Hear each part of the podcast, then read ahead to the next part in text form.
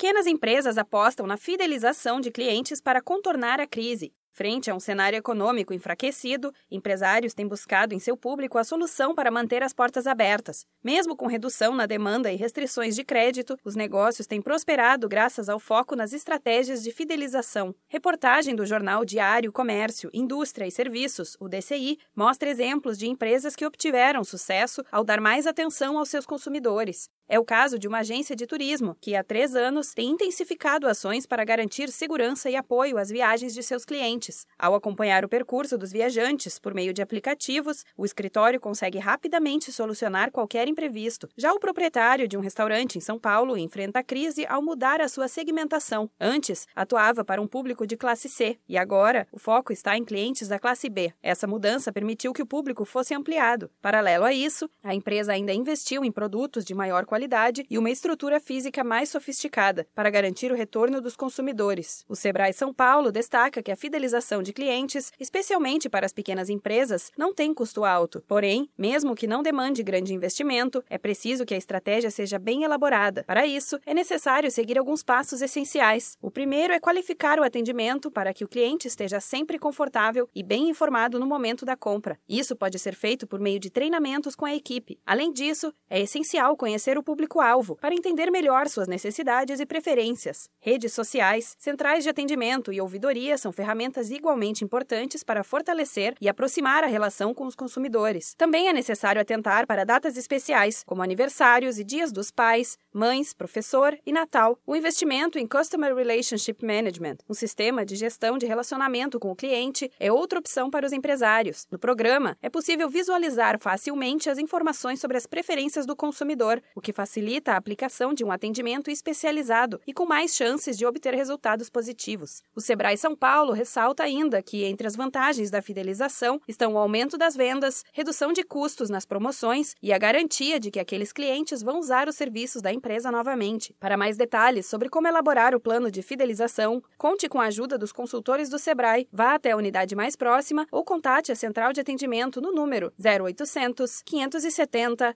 0800. Da Padrinho conteúdo para a agência Sebrae de Notícias, Renata Kroschel.